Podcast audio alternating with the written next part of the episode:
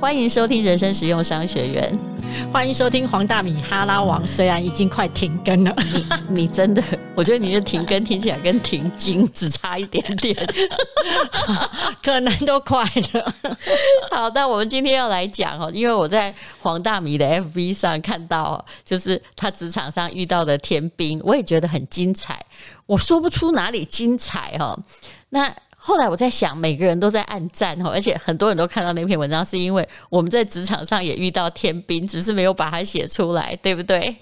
我要说的是，说我那一天在写的时候啊，其实是因为前面一篇贴文当中，有粉丝说天下没有没有办法教的属下，嗯。他觉得每一个属下都是一个可以教育的。是谁告诉你天下没有不能教的属下？就是有粉丝留言。那我相信这个粉，我相信这个粉丝很善良。可是我当时一口憋气，我就会觉得说，没有，真的有一些他一定是属下吧？有一些属下，你真的只能够说大家缘分很浅，脑波不一样。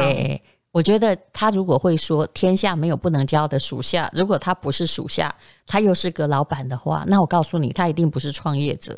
你看，连孔子啊，其实孔子也算是个创业者。对不对？对，他一直想要这个塑造礼礼乐之邦，而且他对他学生的个性，这个都是因材施教，有教无类，对不对？只要你有素修给他，他都有教无类。但是没有哦，他会骂人哦，有没有？他会骂那个宰我，你记不记得？知道。对，朽木不可雕也，粪土之墙不可污也。当然，后代对于这个有很多的解释，说宰予昼寝是因为身体不好啊，哈。嗯。但是事实上，他真的会骂学生，虽然他知道学生的专长。但是，身为一个老师，的确，人家只要给你速修，你就要教。可是不好意思，老板是付速修的人呢。我我觉得当时候的那个属的粉丝，可能我不知道哎，对他而言，他他是这么想嘛？那我当时他应该是儒家的那个奉行者，不知道。然后我那时候有一点觉得有一点憋到，就是有一口气，因为我觉得其实我以前真的是。在新闻部啦，在别的产业我不知道，在新闻部当中算是很 nice 的主管，嗯，所以呢，对啊，你个性算温和，对，在新闻部算啦，但是在一般企业可能又有点凶残，就是有时候凶不凶残是相对的。嗯，然后我就想起了我这个属下阿忠，嗯，然后我就把它写出来。那是你历史上遇到的最大天兵吗？也不是，应该是说惊叹。那个每一个环节都很惊叹，因为其实阿忠他本身是国立大学的中文系，嗯，然后呢，是我们这一家吗？不是你们那一家，哦、但也还不错，嗯、就是还不错的学校。嗯、然后阿忠来应征的时候呢，不是我面试，那当时因为你知道新闻部很大，所以呢，我就知道说阿忠原本可能一下子被丢到。那个跑政治不久，又跑去跑电子，后来又去跑产业。可是你知道吗？当一个记者不断在轮回，不断的被各组丢来丢去的时候，就代表他的能力可能是有问题的。请问每一组他都差不多待多久？我大概待不到一个礼拜，然后就换下一组，最多了不起两个礼拜。嗯。然后我就想说，因为你知道，我们我觉得这个蛮酷的，很酷。然后当时 就老板连 就是那个组长连那个两个礼拜都不能忍耐，因为如果是两个礼拜就换人，只有一个可能，就是说我告诉你，我觉得你是来捣蛋，还有破坏团体秩序，那个没有你比较好。对，可是你知道，因为当时啊，我的 team 算是一个就是比较跑生活娱乐那种比较轻松的，然后所以坐比较远。嗯哦，是比较不会突然爆炸的那一种新那一个组，所以离核心中心比较远。但是我就知道阿忠一直在流浪，嗯，然后突然有一天我的大主管过来跟我说：“哎、欸，下礼拜阿忠给你。”然后我就说：“阿忠，阿忠，阿忠不是某某组吗？为什么来我这边？”他就说：“对啊，他就不行啊，啊，你试试看。”我觉得他受到公司很好的训练呢。就是 三个月哦，可能试用期就已经各组都训练过。你看我们以前哪里有这个机会？真的真的很棒哎，就是周游列国的意思。对对对，真的。然后我那时候就想说，其实我也佛心，我就想说，好啊，那就试试看啊。可是你知道吗？试了一两个礼拜之后，我就觉得我不行了哎。然后细节我我待会讲，而是我就跑去跟我主管说。哎，我觉得阿中不行哎。”他就跟我说：“我主管是一个非常利落的女孩子。嗯”他就跟我说：“可以啊，如果连你都不会要他，那我就叫他走。”嗯，然后你知道吗？当下就变成我的 yes no 会决定阿中的生跟死。嗯，我突然就不忍心，因为我只要说不，嗯，阿中就必须离开了，他就要失业了。那我就不忍心，我就跟我主管说：“好，我再试一下。”嗯。那我，然后他就跟我说：“好，你可以再试一下，但是你要那个哦，不要超过三个月，嗯，因为试用期是三个月，嗯，如果你试用过了三个月之后，那就代表你要收他了。是的，嗯，然后我就说好，我知道。那我在用阿中，我为什么会觉得很吐血？是你知道。”主管，如果你去教属下，你在跟他讲话的时候，其实比如说他的稿子写不好，或者是说他的采访有问题，你在教他的时候，其实你有时候会觉得他听不懂，或是已经一再一犯再犯，所以你慢慢的会动了气。我完全理解，我是一个小学生的妈，对对对，明明觉得有些事情很简单，然后我那天在教。他们课本哪一个教不吃猪肉？他回答最后还是佛教的时候，我就给他来，因为我已经很努力的跟他说，嗯，他吃别的肉，但他不吃猪肉，这样再回答不是佛教。因为我已经讲到第四遍了，我整个我都知道妈妈不该抓狂，但是我真的抓狂了。好了，OK，你继续说，你继续说。但是你知道吗？当你已经抓狂了，很愤怒的时候，嗯，他很。我跟你讲，阿忠有个特质，他都态度很好，但他永远、嗯、对他态度很好，就刚刚说米姐真的不好意思啊，对不起啊，哦好，那我改稿子会改。他态度非常的谦卑，然后之后就会回到座位上。那你以为他会开始立刻改稿吗？对，才不是啊，他开始喝他的养生茶。喝养生茶没关系啊，刚刚我们也喝养生茶。不是新闻部要赶一八零零要首播，他没有时间观念，他没有。然后他你就看看到他开始喝养生茶，然后我真的了解到一件事情，嗯。就是我还在接受他跟处理他的时候，他已经放下他了。你知道吗？哎，你不觉得这个人真了不起吗？如果不是在你的组里面，我跟你讲，身为一个人真了不起。我真的，我可以知道当时大家的多欢乐，你知道吗？新闻部大家当听到我在骂他的时候，你知道现场有多安静。然后那时候应该每个人都在偷笑，那时候还是 MSN 吧？那应该就是狂敲说米姐在骂人，米姐在骂。骂人了，然后 我就跟他说：“ 应该不是米姐在骂人，就是说现在轮米姐在骂人。”对对对，然后其他主管会敲我说：“你知道我当时候的痛苦吧？”你知道超级像、欸、他不写吗？他就喝完养生茶，然后喝完把时间忘记了吗？非常的缓慢的、慢慢的调整。然后你知道吗？电视稿跟一般的平面稿有一个很大的不同。嗯。平面稿你必须讲究逻辑的严谨，用字的精确。报纸会比较讲究这个，电视稿不是。嗯，电视稿讲究画面跟以及直白、呃、口语，先要有。对，而且要越简单越好。是是，对，因为电视的观众是没有在带脑在看电视。对，还有你要让主播能念啊。对，嗯。但因为呢，他觉得他来自中文系的一种血统。所以他的，你知道，他的电视稿超拗口、超难，然后会有很多我都不了解的那一种名词出现。那你跟他讲，叫他不要用这个，他就换另外一个更难的给你。所以，所以了不起，他是来秀他学问的。对，他是来秀。然后等一下再跟你说，我看过世界上最难的一本书。嗯，我整个不要打岔你，我整个觉得快崩溃。然后我就会一直告诉他说。你这个不能这样写，或是说你的开头要怎么样，我就会去提醒他。嗯、他超手脚的，他就会是。明是明解，然后呢，拿着那个便利贴抄下来，嗯，然后回去之后就会贴在那个荧幕、嗯、电脑荧幕。是。到时候你知道电脑荧幕啊，像这样长了翅膀一样，全部都是黄色的便利贴，但是没有任何一篇文章有改正，他的改正都不是我要的。所以就会变成我在重写。其实我现在有时候也要写，比如说我们 FB 的广告文案或什么嘛。我遇到状况后来是这样：你叫我教你，我真的有教你。可是后来我发现，我教你教了一个小时，你还是写出好可怕的走自己的路东西的时候，我真的觉得说啊，要写过来，但是我自己就会很质疑，那我干嘛那个小时教你？我自己写完就五分钟而已啦。后来我的员工也说的还不错，他说：“你知道我现在要学写作文或文案也来不及了。”那那你就要看他有别的地方还做的不错，嗯。好，那反正呢，但他没有。对，那反正阿中呢，他就会把我很多交代是贴满便利贴。然后呢，你知道吗？因为他来自他家是做中药行的，嗯、所以一般来讲，记者的桌面都会是一些明星或什么的，反正就是自己的意向，你知道吗？他就他的桌面桌布，电脑桌布是那一种人体经络图。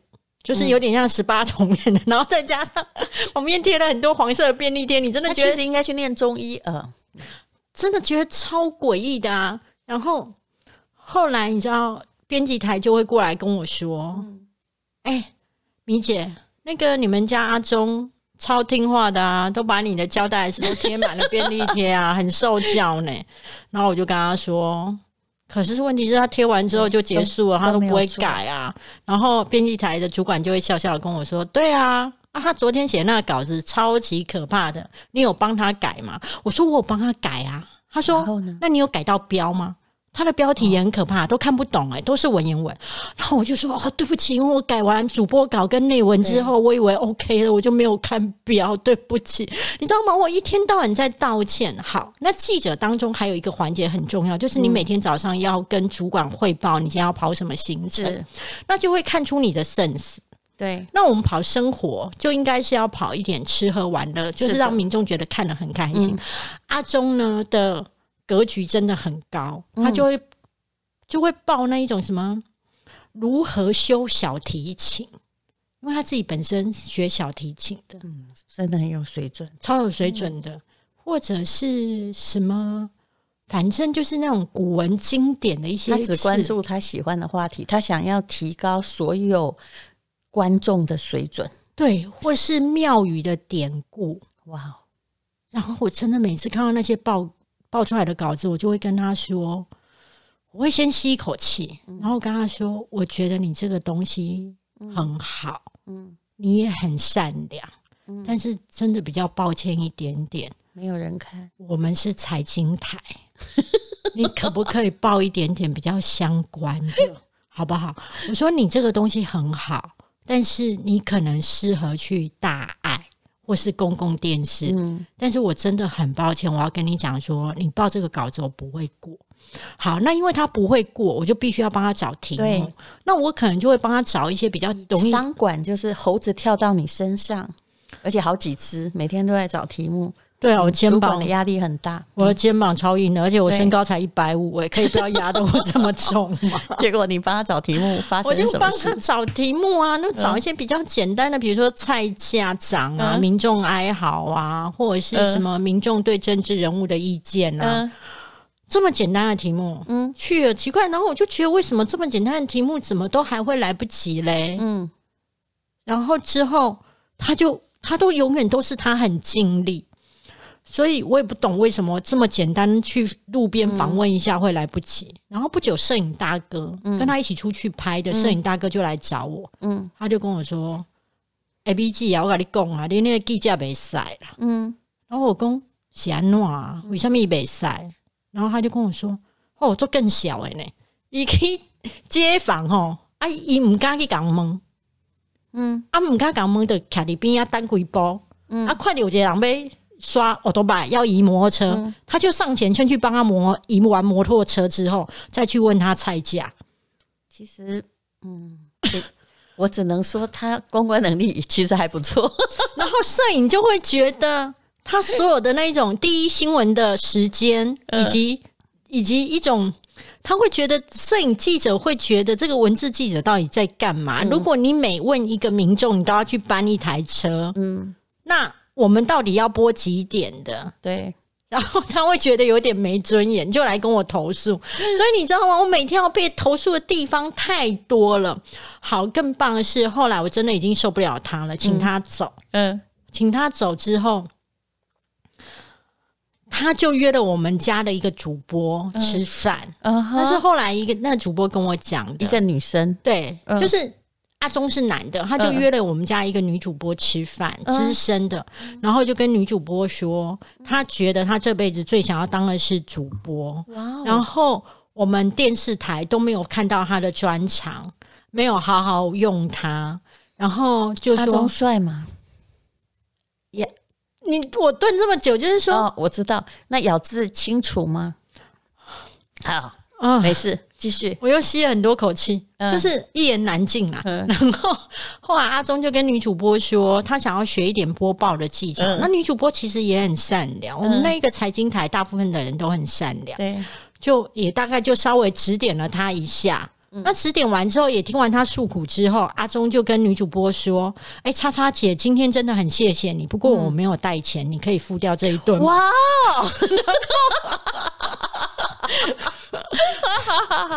你知道阿忠就是这么二百五，你懂吗？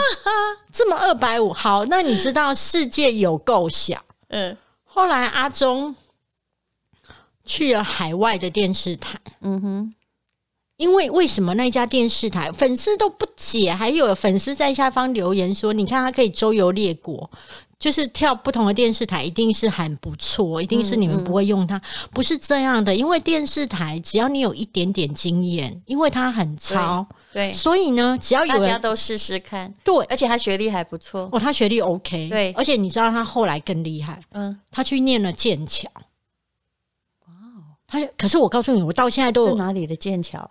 就 不 是不是剑桥，台南有剑桥大饭店，气死我了！就是大家知道那个剑桥啊，气死我！他去英国，对，他去英国留学。然后其实我我自己真心觉得，我真的不知道这个学历到底是是是没关系，英国的很多都很可疑了。反正我有很多的问号，但是反正他就顶着这么高的学历回来了。那回来之后就感觉更厉害了嘛。是。然后他还是找到很好的工作，对对，他就到了就是这一家海外的电视台。那为什么海外的这家电视台？因为他在台湾已经每次大概就两个月、三个月就阵亡。嗯，然后后来他就顶着这么好的学历，然后因为我不知道他履历是写多长嘛，然后就应征上这家海外的电视台。那应征上海外的电视台的时候，为什么这家海外电视台这么需要？台湾人过去是因为这一家电视台发薪水永远都不准时，都要倒要倒。大概知道，对，你知道吗？离台湾很近嘛，离台湾很近，对，就都要倒要倒。嗯，然后老板也只不过就是拿，好像在那边的话，其实电视台只是用来做 social 跟政治上面的工具，它并不是真的要彰显第四权，因为那边也没有什么第四权呐。所以呢？好啦，那那他就应征的时候，我的朋友，因为当时我也不知道阿忠已经到我朋友那边去应征了，嗯，然后我的朋友就问阿忠说：“为什么你的各家电视台的资历都这么短？”嗯，阿忠说：“因为我都是被挖角的。”哇哦！其实这个回答真的不错。好，那因为阿忠其实在这过程当中还有去中国大陆发展，嗯哼，然后他的履历表上面写说他是女版马云叉叉叉的贴呃贴身幕僚，然后之后我这一个朋友哪一位哈？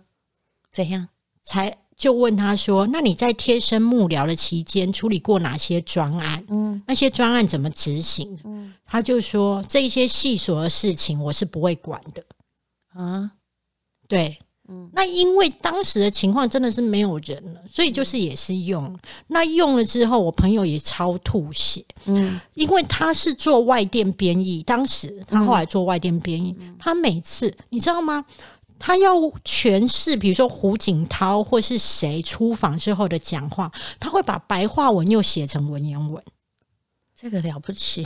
对，然后我朋友就快吐血了，就把他叫过来说：“你不要加入你自己的主观的想法，还翻译成这样，听观众听不懂。”他就跟我朋友讲说：“叉叉姐，我是个编译。”嗯，我要把它编成更有内涵，而不是造字造句。嗯、然后他觉得天哪，他简直快崩溃了，也是在改稿，一直在帮他改。然后一样，对，他不会改的。嗯，当他在一肚子火在帮他改稿的时候，他又开始喝养生茶。然后我朋友跟我讲到一这一段的时候，我就跟他说：“嗯，哇，他真的是很爱台湾呢。从台湾又特别带养生茶去到那边。后来有一天，我又再接到他的电话，嗯，是因为他要去香港的电视台。阿中哦，对，阿中，因为然后呢？但是他的资历，因为好像工作签的部分，他的资历被对方的电视台质疑，他要我帮他造假一份。”就是在职证明，嗯、然后当时人以后哈，就是一离开就赶快删掉，让他找不到。嘿，对，封锁起我后来有这样做，然后我那个时候我跟他说我没有办法这样做。嗯，对，因为我们会担心说我不知道这样造假的资历，第一是造假，第二我们公司帮你造假这一份资历真的太奇怪。但是后来他就。我搞不清楚他到底是用什么方法。后来他也有去过了香港的电视台，然后后来他还到了台湾一家知名的语言机构，嗯，就是线上英文当品牌了解，当品牌总监，嗯。所以你知道吗？我后来发现那个资历的堆叠其实是可以堆出一个，你可以一直骗下去。但是他那个品牌总就是也许他就不到四十岁，但是呢，他的资历竟然。哇，去过二十家太美好的公司，非常厉害。但是我告诉你，真的阵亡超快啊！我记得他那时候去的时候，我真的觉得天哪，怎么有办法卡到这样的位置？没有，没有关系。我觉得世界很公平，因为大概就半年吧，绝对没有超过八个月就又阵亡了。嗯。但你说他到现在，他最近的代表作就是帮，就是帮别人写出一本书。嗯，那我那本书是我演的吗？那一本书不是你啦，就是是不是我演的？我知道是那本书，那本书是白话文啊。可是你知道，我真的会觉得，我觉得编辑可能也改的很辛苦吧。我不清楚，我真的觉得像神鬼，就是新闻圈的神鬼交锋，你懂吗？因为你知道那个资历太漂亮了。我懂，太漂亮了。我我其实、哦、我要说，后来知道那个所谓的女版马云的贴身幕僚，嗯，只不过就是他们的那个公关部门的一个专员，他挂了头衔是专员，他把他自己写成贴身幕僚，对、嗯，对不对？对，而且你你说他在你们公司最后一天的时候，他把自己填进一个。这个哦，对，那个真的是太经典了，蛮经典的。我跟你讲，那真的是太了不起的奇才啊！就是你知道他，你知道新闻部每天记者都要写稿单，说我要去，比如说我要去立法院，谁要去总统府，因为你要写出来，大家才不会撞稿，就是不会一个同一个场子两个记者。我决定要开下集，好不好？因为这个太精彩，在这个地方之后，待会儿讲，看他做了什么可爱的事。